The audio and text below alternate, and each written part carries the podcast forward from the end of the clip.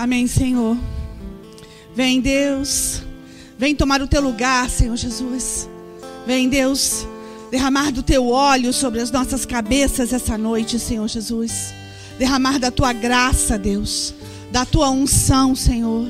Da tua sabedoria, Deus. Oh, Espírito Santo de Deus. Derrama, Senhor Jesus, derrama a tua graça. Que não seja palavra de homem aqui, Senhor, mas a tua palavra. Boa noite. Boa noite, igreja. Eu não sei se você ouviu, se você viu a palavra da semana passada, que eu ministrei aqui na terça-feira passada, sobre poder e movimento. Na verdade, essa palavra foi uma palavra de Shabat, e a palavra que você vai receber hoje é a continuação daquela palavra da semana passada. Se você aí na sua casa não viu, eu te convido a entrar, depois desse culto, a entrar é, no nosso canal do YouTube e, e, acessar essa palavra, Poder e Movimento, que você vai ter então a palavra completa de hoje. Amém? Vou até repetir um pouquinho para que você possa se situar, né? um pouquinho do que eu terminei a palavra da, da semana passada, para que você possa se situar. Na verdade, Deus começou a falar e ele deu duas palavras, apenas duas palavras, e ficou 24 horas sem falar mais nada. Ele falou: refém de emoção e escombros. Essas foram as duas palavras que ele deu. Em 24 horas ele falou isso. E 24 horas depois, aí ele completa o que é, ele queria realmente falar à igreja. Então, eu vou ter que ler essa palavra para que você consiga entender na íntegra o que o Espírito fala à igreja. Então receba no teu coração essa palavra como rema. Receba no teu coração não apenas com o teu entendimento, não apenas com a tua emoção. Não seja você refém da tua emoção. Hoje a gente está bem, amanhã a gente não está muito bem. Hoje a gente está com um pouco mais de ansiedade, amanhã um pouco menos. E isso vai fazendo com que as nossas emoções sejam como a água do mar, que vai e vem. Mas o Senhor não é assim. A palavra dele é sim, sim, não, não. Ele é absoluto, onisciente, onipotente, onipresente. Ele é Deus. E o teu Deus parou o universo para falar com você essa noite. Amém? Então, receba. Escombros e reféns de emoções. Seus sonhos não precisam de plateia, eles precisam de você. Você escolhe torná-los realidade ou não. Os seus sonhos não precisam de pessoas para saber o que você sonha. Não precisam de pessoas para apoiar o que você sonha ou não. Mas eles precisam de você para que eles deixem de ser sonhos e se tornem realidade. Nós cremos num Deus real, num rei real. E esse rei real quer fazer do teu sonho uma realidade real. O sonho dele para você é uma realidade real. Nós impedimos isso muitas vezes. E o Senhor fala o seguinte: você não depende de nada ou de ninguém para estar na presença de Deus. Ninguém pode te impedir, mas sua vontade pode. Não diga, não vou porque ninguém vai, não faço porque ninguém faz, não tenho condições. Não mate o seu sonho pela opinião dos outros e nem pela sua própria opinião. O inferno cria barreiras e circunstâncias para te impedir de chegar, para te bloquear. A adversidade te faz crescer, se você manter o foco. Isso é maturidade. A adversidade te faz crescer se você manter o foco nele. Se você mantém o foco na própria adversidade, se você mantém o foco na, nas circunstâncias, você vai esmorecer. E você não vai realizar aquilo que o próprio Deus sonhou para você e nem aquilo que você mesmo sonhou. Às vezes, coisas pessoais, como é, fazer uma universidade, fazer um doutorado, casar, comprar uma casa, coisas normais que as pessoas querem fazer, que você quer fazer, e às vezes você é impedido por causa da, das tuas emoções, de você focar aonde não é para focar. Mesmo que você queira esse sonho, mesmo que você tenha esse sonho, mesmo que você é, é, queira muito realizar isso, ainda assim, foque no Senhor. Senão você corre um grande risco de não realizar. Eu queria que você abrisse a tua palavra em Mateus 14. Você que está em casa, Mateus 14. Abre a tua Bíblia.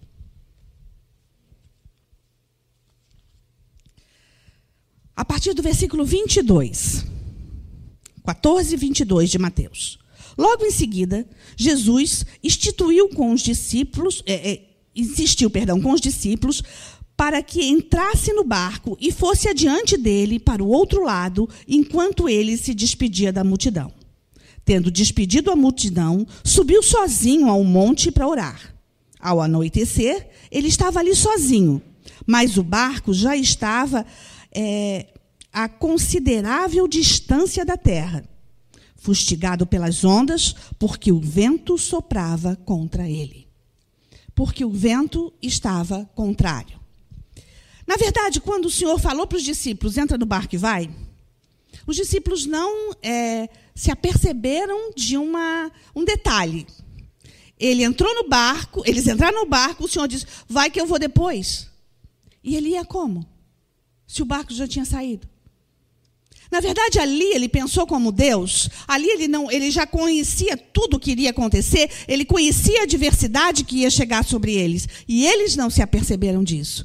E quando a adversidade veio, o vento estava contrário, eles temeram. Eles se apavoraram. O vento está contrário para você? A circunstância está contrária para você? As situações estão difíceis, os problemas estão muito grandes hoje que você não está dando conta. Olha o que o Senhor fala. Ansiedade, até depressão, não tem lógica. A tua ansiedade, a, a, o foco no teu problema, não tem lógica. Porque muitas vezes, diante das circunstâncias, nós queremos fugir, nós queremos correr, nós queremos morrer. Lembra de Elias na caverna? Ele destrói, antes ele destrói 400 profetas das trevas, 400 bruxos. Ele destrói todo mundo. Aí uma bruxa, uma, chamada Jezabel, diz: Eu vou te matar. Tu fez isso, então eu vou te matar. E ele foge, com medo dessa mulher, dessa, na verdade era uma potestade, com medo dessa mulher, dessa potestade que ia matá-lo. Ele vai para a caverna com medo, ele entra numa caverna morrendo de medo de morrer e lá ele pede para morrer. Quem que tem medo de morrer e pede para morrer? Eu e você. É assim que a gente faz. Nós temos medo da morte, fugindo da morte. Nós não queremos isso. Mas nós, diante do, do desespero, nós pedimos para morrer. Porque não tem lógica. Não existe lógica para isso. Porque o medo também não tem lógica. E o Senhor fala o seguinte: não há lógica para o medo. Ele é um espírito. Ele vem acompanhado do espírito da morte. Medo e morte andam juntos. O sucesso faz sucessores e não herdeiros. Você vai entender isso. Combati um bom combate e guardei a fé. Geralmente a gente fala essa palavra quando a pessoa morre. Você está fazendo um funeral e você vai ler esse texto e você vai dizer: olha, se a pessoa combateu o bom combate, ela guardou a fé e ela vai estar com o Senhor.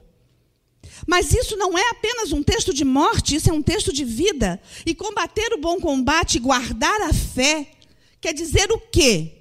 Guerra espiritual e perseverança. Guardar a fé não enterrar a fé. Guardar a fé, perseverar. Muitas vezes você diz assim, ah, o, o, os cristãos, é, é, como é difícil, cristãos é, que estão é, sofrendo perseguição, estão dentro de contêineres, estão sendo é, torturados e machucados. Eu não aguentaria isso. E o Senhor diz o seguinte na sua palavra: eu não dou provação maior do que você pode suportar. Então, a provação é, é, não é segundo circunstâncias. A, a, a, a, nossa aprovação é segundo o coração de Deus para conosco. Ele sabe até onde eu posso ir. Ele sabe até onde eu posso aguentar. Ele sabe que aqueles irmãos lá estão aguentando.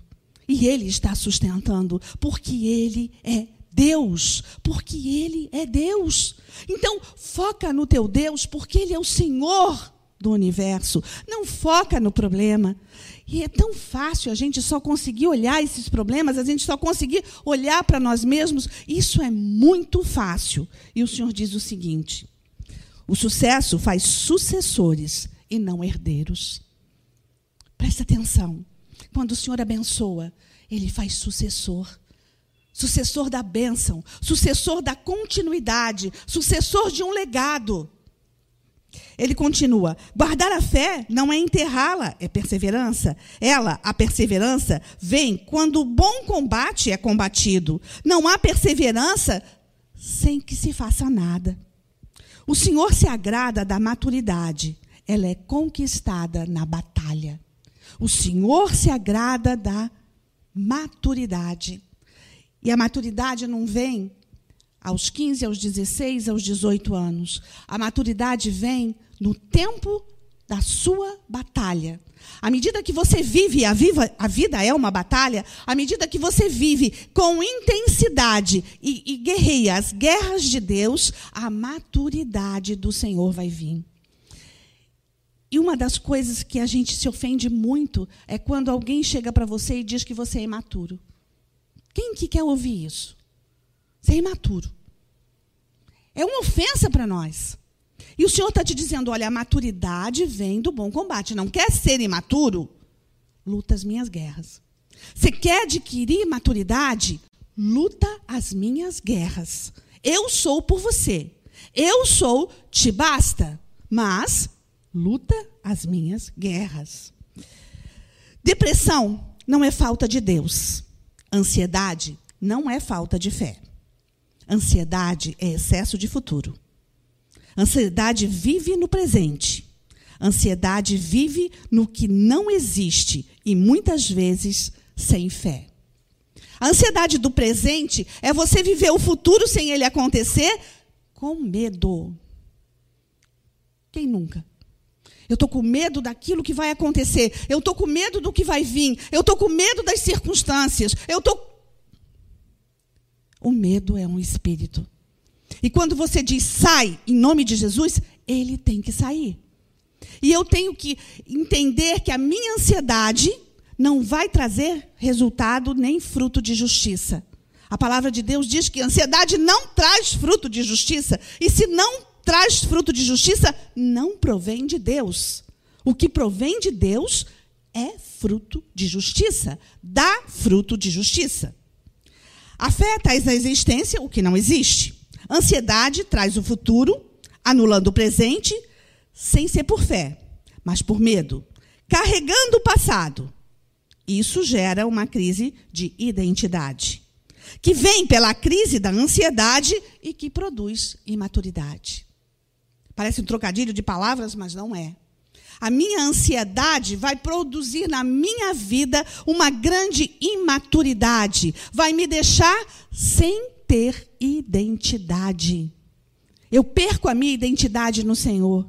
Eu perco o meu ministério e a minha identidade é algo tremendo para Deus, porque Ele me conhece desde o ventre da minha mãe. Eu não me conheço, você não se conhecia. Você não se conhecia e talvez a tua memória, alguns um pouco mais, outros um pouco menos. Há crianças que têm memória de quando tinha 3, 4 anos. Há outras que têm memória de quando tinha 6, 7, 8 anos. Antes disso, a gente não se conhece. Mas o Senhor nos conhece. Ele conhece o nosso dia do nascimento e o dia da nossa morte ao mesmo tempo. Ele não é ansioso para conhecer o futuro, ele é o próprio futuro. Ele é o futuro. Ele é o teu futuro. E ele continua falando com você, dizendo o seguinte: não viva pela ânsia do que virá. Entrega o teu caminho a mim e o mais eu vou fazer. Entrega e eu vou te curar. Eu vou cuidar de você. Cuidar é a expressão maior de quem ama. Não há problema que resista à transformação do próprio Deus, do Espírito Santo. E eis que tudo se faz novo. Quando nós entramos nas águas do batismo, eis que tudo se faz novo. As coisas velhas passaram, eis que tudo se faz novo. Então ele te dá um recado hoje. Não construa sobre escombros. A partir de agora, você vai entender o que o teu Deus quer falar com você a respeito de passado, a respeito da tua vida passada. E a vida passada é a vida que você já viveu. Nós não estamos falando de, de, de, outras encarnações, porque isso não existe. Nós estamos falando do teu passado. E o teu passado te faz refém de emoções. E ele está te dizendo: olha, não construa sobre as tuas emoções, não seja você refém desse passado. Ouça o que o Espírito te diz agora. E Isaías 43, 18 diz: Eis que faço novo tudo, faço caminho novo no deserto e rio no ermo. Eu vou botar água no teu deserto. Eu vou botar, eu vou, eu vou te trazer comida no deserto. Eu vou te suprir. Eu vou estar com você no teu deserto, mas eu não vou facilitar para você. Não, mas se, eu, se ele vai trazer comida, se ele vai trazer água, ele facilita. Não, ele vai continuar deixando você andar no deserto para que você tenha maturidade. Oásis no deserto se encontra caminhando, não parado. A água não vem, não chove em cima de você no deserto. Você vai procurar. E quando você anda, o Senhor vai colocar água. O Senhor vai colocar oásis. E Ele está te dizendo: Eu quero colocar um oásis, mas te mexe. Começa a entender que eu quero você em movimento, que foi a palavra da semana passada, um Deus em movimento, um poder em movimento. E ele continua te dizendo: E eis que faço novo todas as coisas. Aonde não existe esperança, eu vou fazer novo. Creia nisso. Eu, Jesus, não sou emoção. Eu não sou razão. Eu sou o teu tudo. Absolutamente o teu tudo. Eu sou o teu tudo em todas as circunstâncias. Fé não é emoção. Não seja você refém de emoção. E, você, e ele te diz assim: você não vai parar de errar. Você não vai parar de errar. Eu posso consertar o teu problema hoje, mas você arranja outro amanhã. E a tua ansiedade vai continuar. Sempre nós vamos ter necessidades. As necessidades que você tinha 20 anos atrás não são as necessidades de hoje. E o Senhor pode ter suprido em 20 anos toda a tua necessidade, mas você tem mais 20 anos de, de necessidade. É, sabe aquela coisa, né? A dona de casa, ela olha e diz assim: ah, eu queria tanto uma cortina nova, a minha está rasgada. Aí coloca a cortina. Puxa, que besta, colocou a cortina. É, mas agora a nova não combina com o sofá. Então vamos, vamos comprar um sofá. Agora está precisando de um tapete. Está precisando da mesinha de centro, porque essa já não está mais, né? Não está não tá ornando. A gente cria ansiedade, a gente cria necessidade. Necessidades que não tem, mas nós criamos, e esse é o normal da humanidade. Mas o Senhor está te dizendo: olha, eu vou suprir as tuas necessidades, sim. Eu quero, eu me alegro em satisfazer o desejo do teu coração mas que ele seja com maturidade. Oh, Você não vai parar de errar. O que você faz com o erro? Você errou. O que você faz com ele? Como continuar depois de ter errado? E às vezes o nosso erro é tão gritante. O nosso erro é pecado. O nosso erro nos deixa desesperados pela consequência do que a gente fez. Porque na maioria das vezes o pecado traz consequência, porque o salário do pecado é a morte. Mas o versículo continua, mas o, Deus, o dom gratuito de Deus é a vida eterna. O salário do pecado é a morte, mas o Senhor já venceu a morte. O Senhor matou a morte. E ele trouxe vida. Ele trouxe vida. Então, ele continua: Você precisa tirar os escombros do passado. Limpe o terreno. Inicie pedindo perdão não construa sobre escombros. Quando um casamento começa errado, a tendência é separação. O problema não são as pessoas em si, mas os escombros, os pecados não confessados. Viva na luz de Deus. O problema são os escombros, que estão por baixo de tudo, aonde ninguém vê. Pecados, emoções não curadas, traumas, mágoas, escombros. Retire os escombros. Não construa sobre escombros. Não construa uma nova vida sobre escombros. Quando você sai das águas, eis que tudo se faz novo, então não construa sobre escombros. E nós não estamos dizendo aqui que você tem que anular o passado ao ponto de você não lembrar mais, porque isso é amnésia. Você viveu.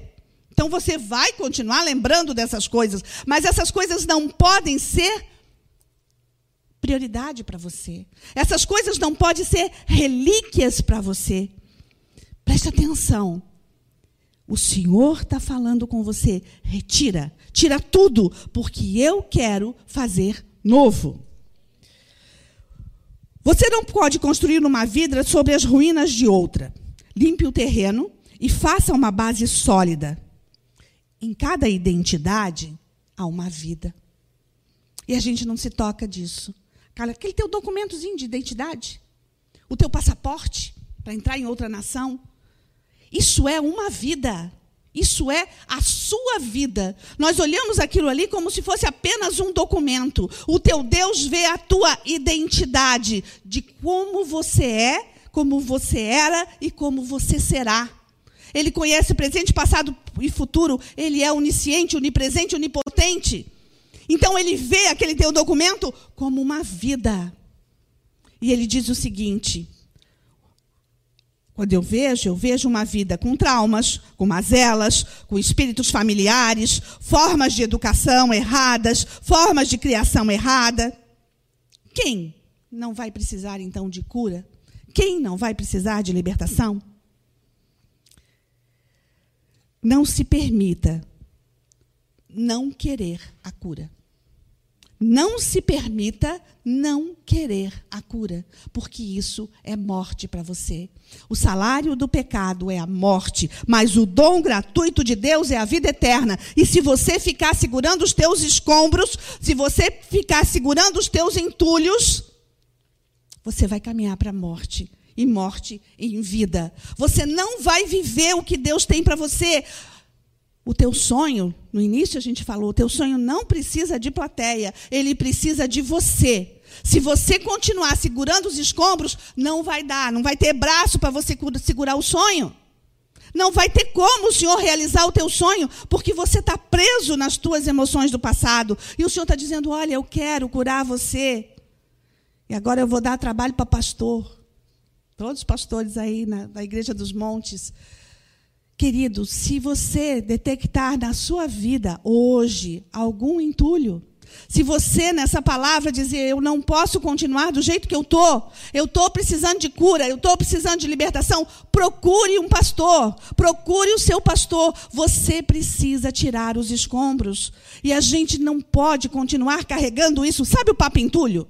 Quando você faz uma, uma obra na sua casa, você tem que contratar um papa entulho para quê? Para enfeitar a frente da sua casa? Não.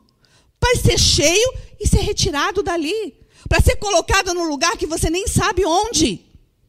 A empresa do Papo Entulho vai, enche tudo aquilo, você enche tudo aquilo ali, ele leva e você não sabe para onde.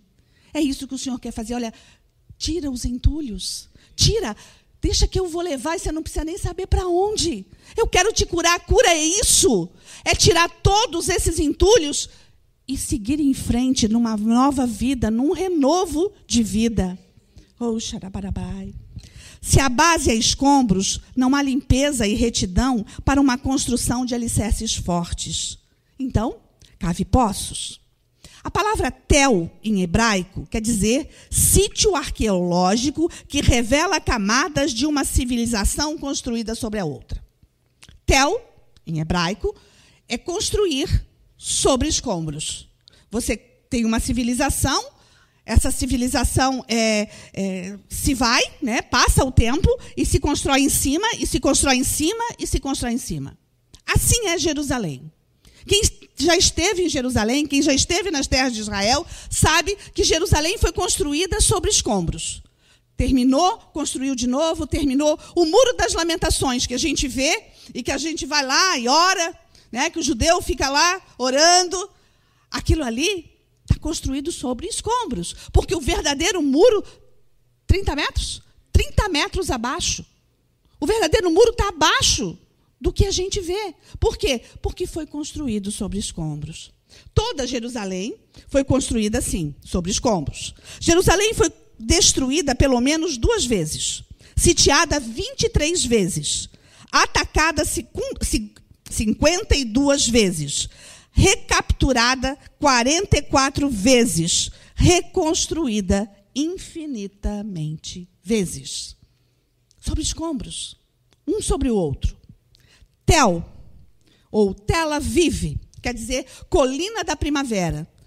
Na verdade, Jerusalém é a capital é, espiritual de Israel, ou, e é a capital espiritual das nações. Mas a capital do Estado de Israel, realmente, da nação de Israel, é Tel Aviv. E quer dizer colina de primavera, renascimento da antiga pátria judaica. Aviv, em hebraico, primavera. Tel, camada construída uma sobre a outra. Por isso, o passado sempre se levanta contra Israel. Eles não aplanaram a terra.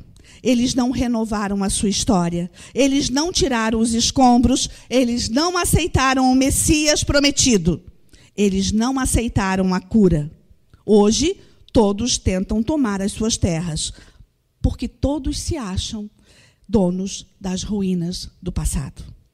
Jesus, Yeshua, veio para fazer uma nova história. Mas eles não quiseram.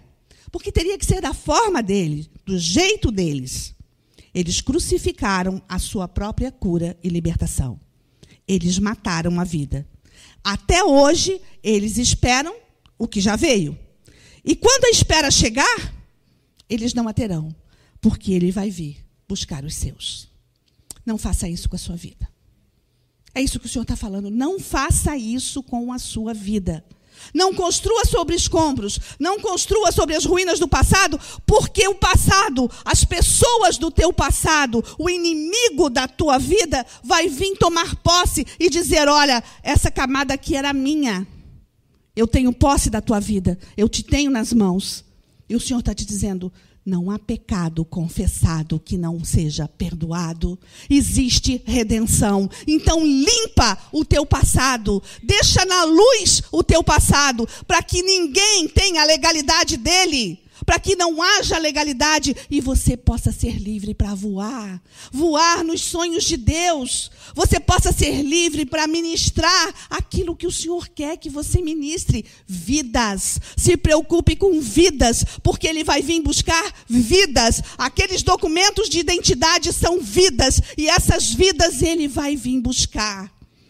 O dia que você for renovar o seu passaporte, que você vê ali um tanto, uma quantia grande de passaporte na mesa dos, dos policiais que vão te dar e carimbar o teu passaporte, entenda, são vidas. Quando você passar por uma imigração que carimbarem o teu passaporte, você vai ver, tem uma fila atrás de você, vidas. E o carimbo do passaporte da nossa vida chama-se Yeshua Hamashia. Jesus! Faz ele carimbar dia a dia a tua vida. Você precisa do mais de Deus. Eu preciso do mais de Deus. Oh, Shirabarabai. Oh, até hoje eles estão esperando isso. Não faça isso com você. Faça isso, não faça isso com a sua vida. Jeremias 2,13 diz o seguinte: Porque dois males acometeu o meu povo. A mim me deixou o manancial de águas vivas, cavaram cisternas rotas que não retêm água caixa d'água furada. Sabe o que é isso? É você receber a palavra, dizer, pô, que palavra. Hoje Deus falou, foi tremenda a palavra. Aí você chega em casa e alguém pergunta para você, como é que foi o. Ai, foi maravilhoso. O que, é que o pastor falou? Esqueci. Qual que foi o texto? Não sei.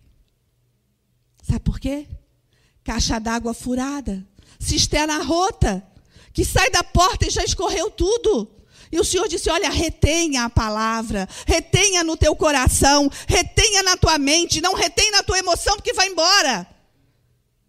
Não faz da minha palavra escombros, porque isso não é escombro, isso não pode ir no Papa entulho, isso não pode ir, isso tem que ficar com você, ela tem que ser rema, ela tem que edificar a tua vida. A minha palavra é prática, diz o Senhor, isso aqui é, é vida, ela é viva e ela te traz vida. Você não precisa responder para mim, não.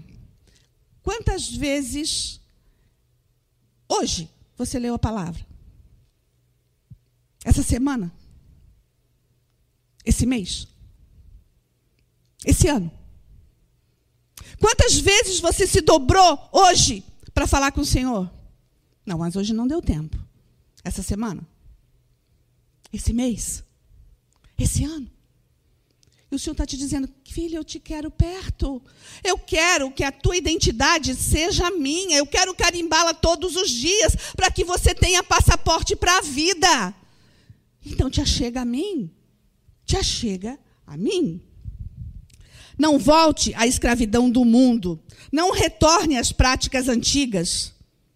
Não apenas vivam, mas levem a bênção e o testemunho, a vida para outras gerações futuras, para o futuro. Não faça escombros, não construa esses escombros, mas passe de geração em geração a minha verdade.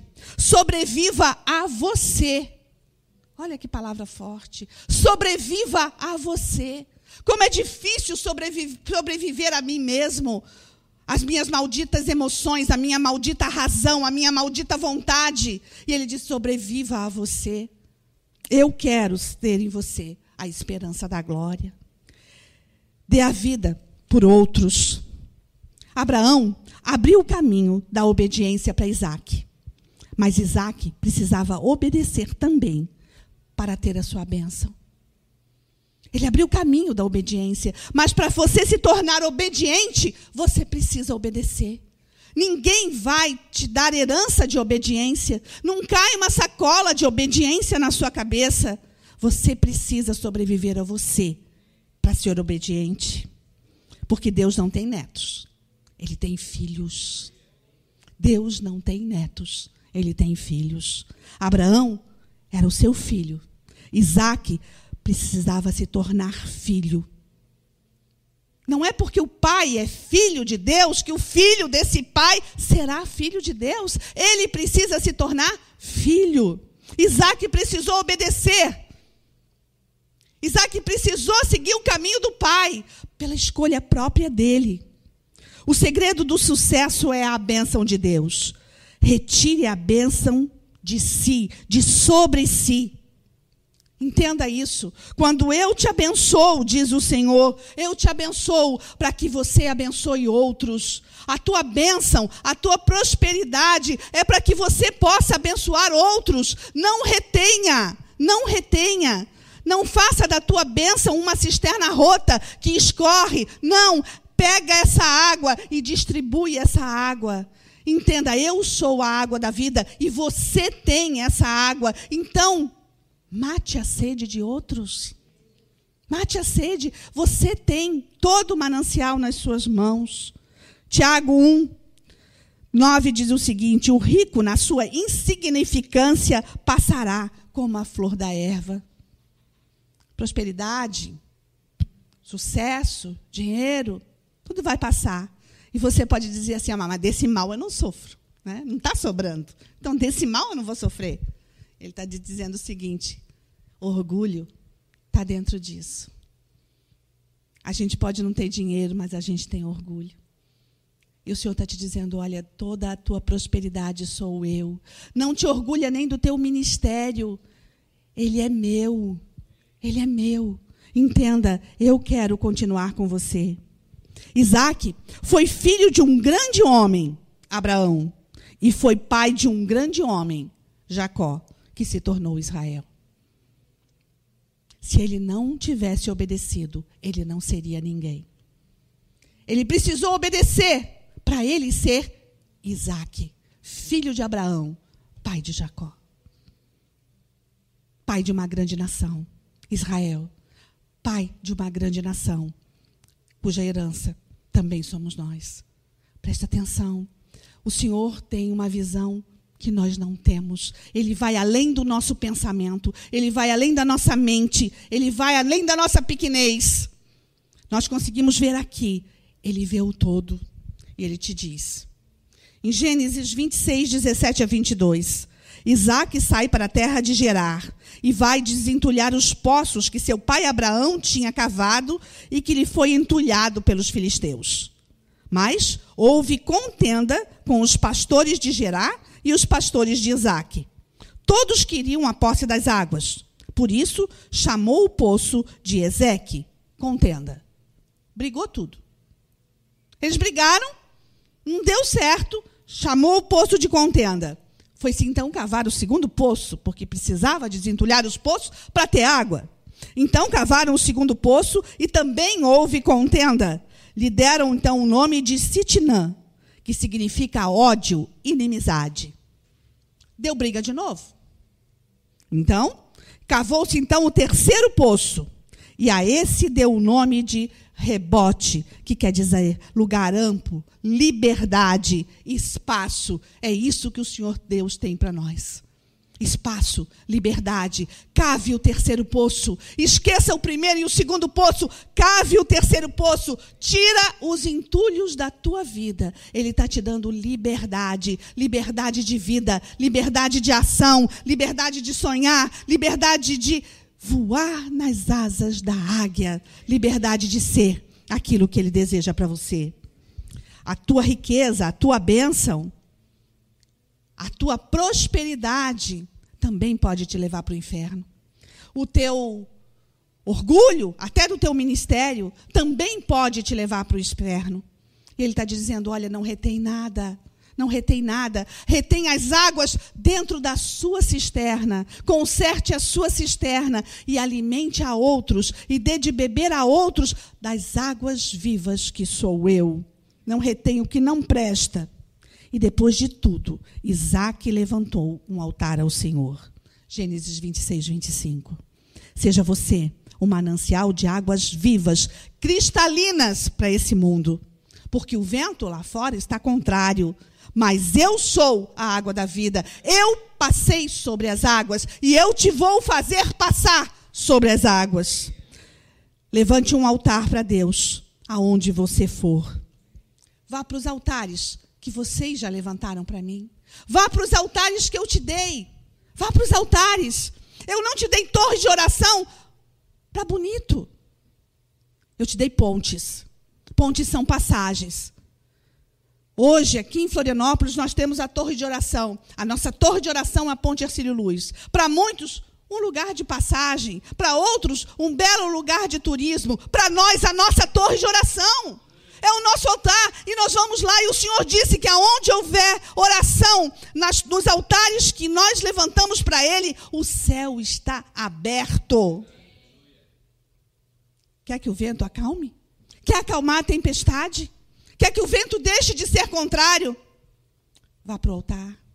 Quantas vezes você foi para o altar essa semana? Esse mês? Esse ano? Quantas vezes você teve nesse altar essa semana? Esse mês? Esse ano? Ou você está vindo apenas nos cultos e isso te faz bem? E ele está te dizendo, glória a Deus, te faz bem. Sabedoria está dizendo, glória, te faz bem. Mas não é o teu tudo. Eu sou o teu tudo. Vem para mim, vem para mim. Levanta um altar para mim. Levanta. Vá para os altares que vocês levantaram para mim.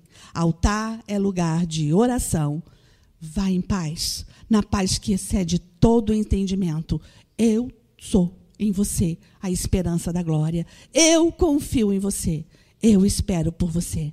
Amém? Levanta a igreja. Oh, xirabarabarabai. Oh, rabarashira barabarabai. Oh, Jesus. Oh, Espírito Santo de Deus.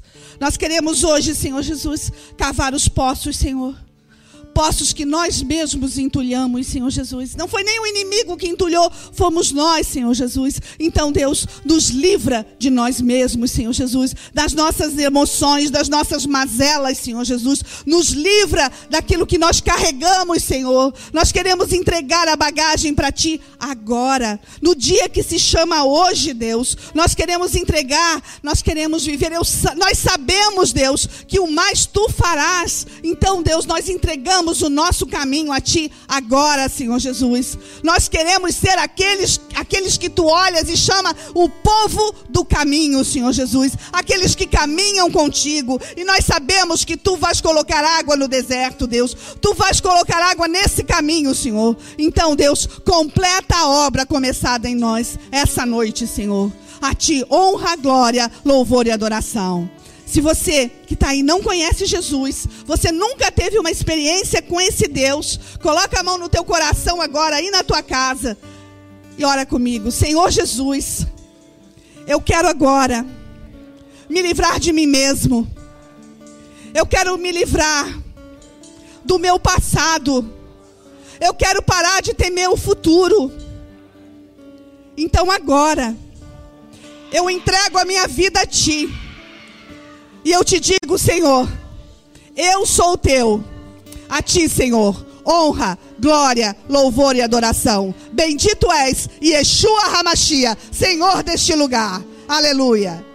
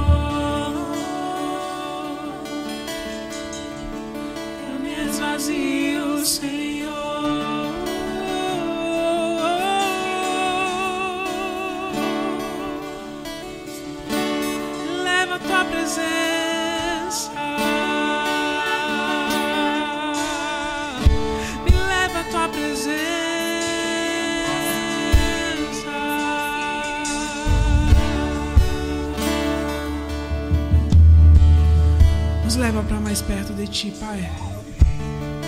Que o Senhor venha estar nos mostrando o caminho certo. Para que com a nossa vontade nós venhamos a tirar cada entulho da nossa vida, cada escombro da nossa vida, tudo o que tem desagradado o Teu coração. Para que nós não venhamos a construir nada sobre esses entulhos. Como diz a Tua palavra aqui, a gente não venha construir a nossa casa sobre uma areia, mas que nós possamos construir firmes no Senhor, porque a rocha é Cristo.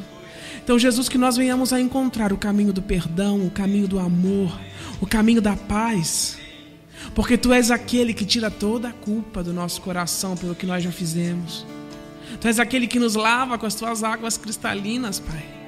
E não há julgo nenhum sobre as nossas vidas, não há culpa nenhuma sobre as nossas vidas, porque o caminho do Senhor é perfeito. E o Senhor já levou todas as coisas na cruz. Muito obrigado por esse culto, Pai.